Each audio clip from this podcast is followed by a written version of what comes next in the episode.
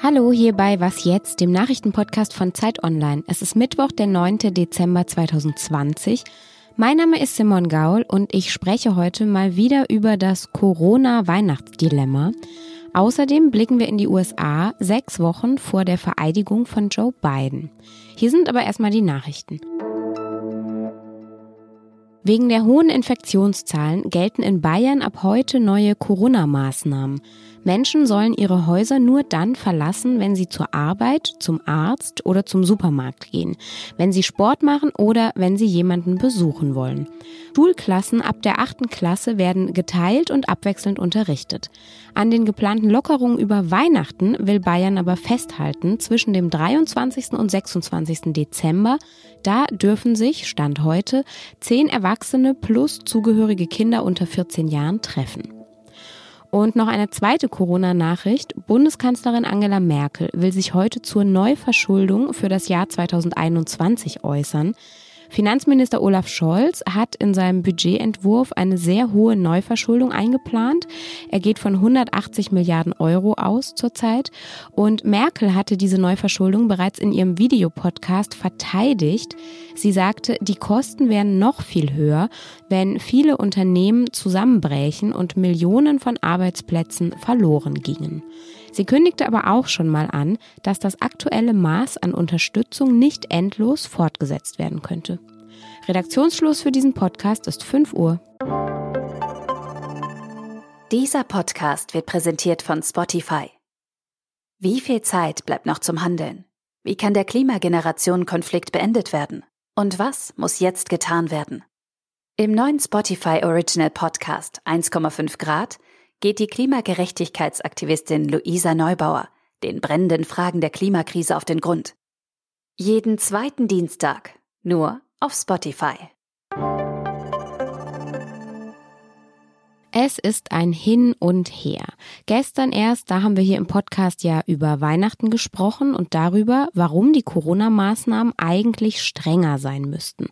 Etwas später verkündete dann Sachsen gestern tatsächlich einen harten Lockdown. Der soll gelten ab dem kommenden Montag, den 14. Dezember. Die Akademie der Wissenschaften, die Leopoldina, die fordert diesen harten Lockdown ebenfalls, und zwar deutschlandweit.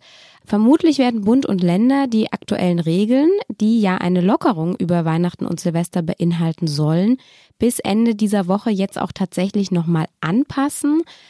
Das ganze Hin und Her, das ist anstrengend und es nervt, aber wir dürfen nicht vergessen, es sterben eben immer mehr Menschen durch die Corona-Pandemie. Viele Intensivstationen kommen an ihre Kapazitätsgrenzen.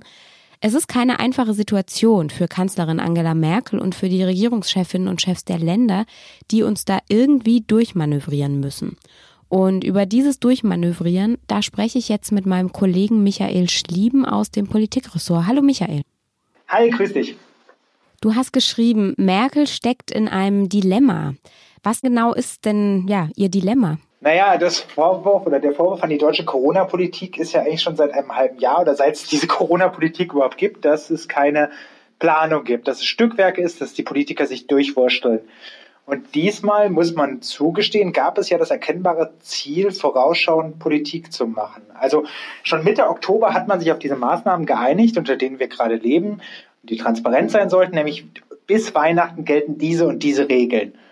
Jetzt allerdings sind wir gut zwei Wochen vor Weihnachten und die Politik merkt, ja, vielleicht reichen die Maßnahmen gar nicht.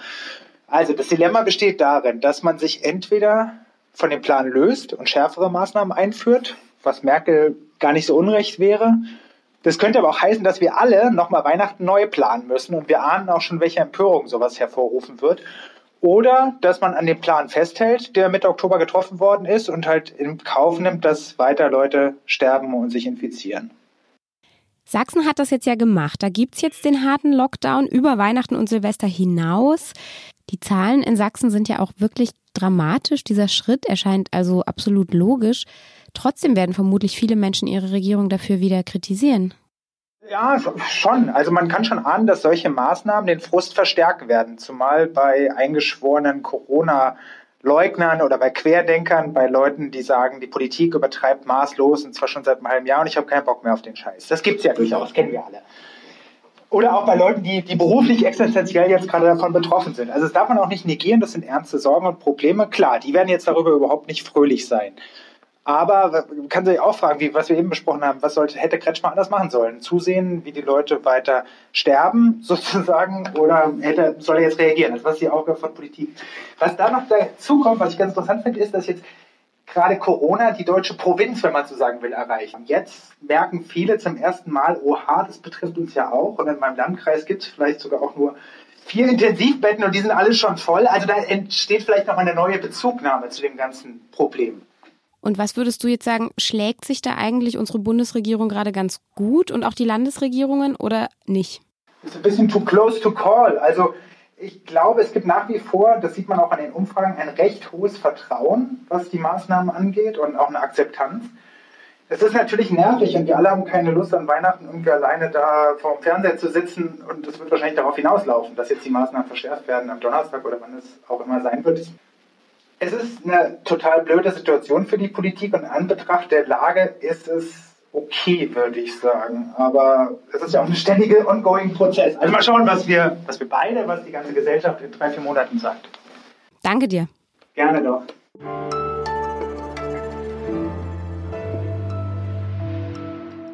Und sonst so?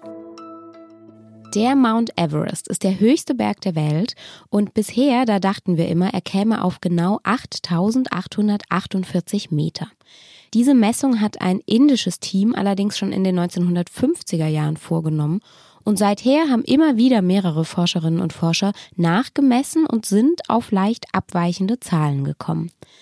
Ein Grund für diese Schwankungen ist, dass nicht alle Länder den Meeresspiegel gleich definieren. China verwendet zum Beispiel die Meereshöhe von Qingdao am Gelben Meer als Referenzpunkt, Nepal wiederum die Meereshöhe bei Karachi am Indischen Ozean. Und es gibt noch andere Differenzen, zum Beispiel messen manche Forscherinnen und Forscher mit Eiskappe, andere messen ohne. China und Nepal haben sich jetzt aber auf einen neuen offiziellen Wert geeinigt und der ist 86 Zentimeter höher als bisher gedacht.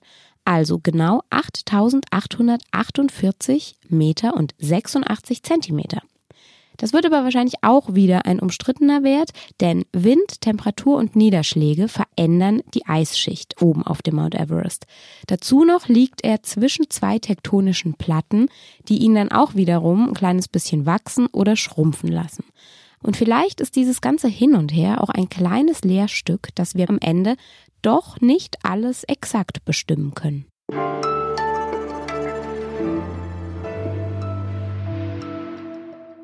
Gut einen Monat ist die Wahl in den USA jetzt her. Präsident Donald Trump hat die Wahl verloren, hat seinem Kontrahenten Joe Biden aber bis heute noch nicht zur gewonnenen Wahl gratuliert.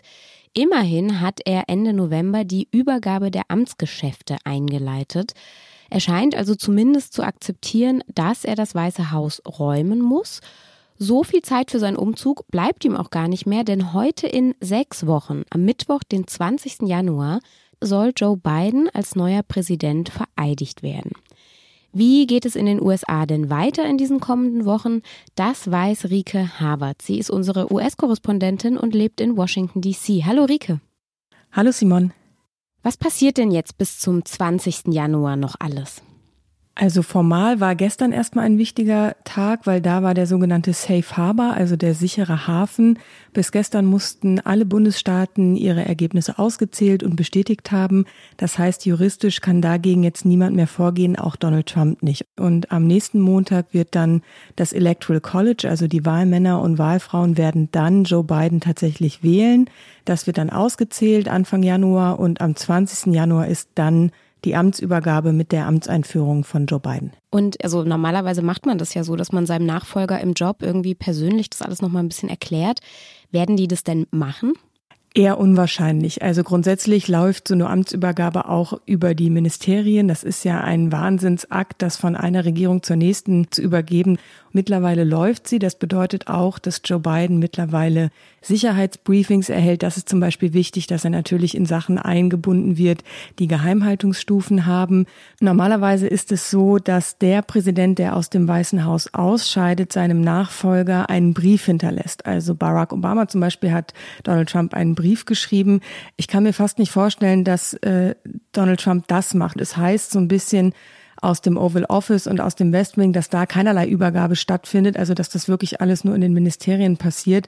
Und es gibt auch Gerüchte, dass Donald Trump vielleicht nicht mal am 20. Januar dabei ist, wenn Joe Biden den Amtseid ablegt. Insofern, das werden wir sehen müssen. Und Donald Trump ist ja immer schon unberechenbar gewesen. Lass uns noch kurz auf die Republikaner schauen. Die waren Trump ja wirklich irgendwie treu ergeben. Was muss denn die Partei jetzt eigentlich tun? Müssen die sich komplett neu ausrichten? Die Republikaner haben ein kleines Dilemma, wenn man so möchte, weil sie haben jetzt wochenlang das Spiel von Donald Trump mitgespielt und gesagt, dass diese Wahl äh, nicht mit rechten Dingen zugegangen ist, dass da betrogen wurde. Sie können aber anders als Donald Trump natürlich nicht einfach weggehen aus Washington und sagen, ich ignoriere jetzt hier alles, was politisch passiert. Das heißt, so Figuren wie Mitch McConnell, der momentan noch Mehrheitsführer im Senat ist, der muss dann mit der neuen Regierung zusammenarbeiten und der muss also aus dieser Erzählung irgendwann aussteigen, dass Joe Biden nicht gewonnen gewonnen hat, weil dann sitzt er ja im Weißen Haus. Und gleichzeitig kann die Partei aber auch nicht sagen, jetzt äh, fallen wir Donald Trump in den Rücken, weil mehr als 74 Millionen Menschen haben Donald Trump in diesem Jahr nochmal gewählt. Das sind unfassbar viele Menschen und das sind Wählerinnen und Wähler, die die Partei braucht. Was natürlich problematisch an dieser ganzen Sache ist, dass eine der beherrschenden zwei Parteien in diesem Land demokratiegefährdende Behauptungen und Lügen mitgetragen hat. Und das ist etwas, was man, glaube ich, von außen sehr kritisch sehen muss. Danke, Rike. Sehr gern. Das war's dann auch mit Was jetzt an diesem Mittwochmorgen. Später hören wir uns wieder bei unserem Update, wenn Sie mögen.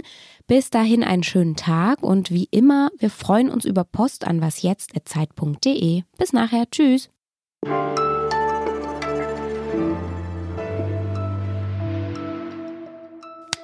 Ah, guck mal, ich klatsche schon, weil ich denke, ich bin in der anderen Podcastaufnahme. Jetzt gehe ich gleich mit Klaus in die Aufnahme und dann starte ich immer in meinen Tag.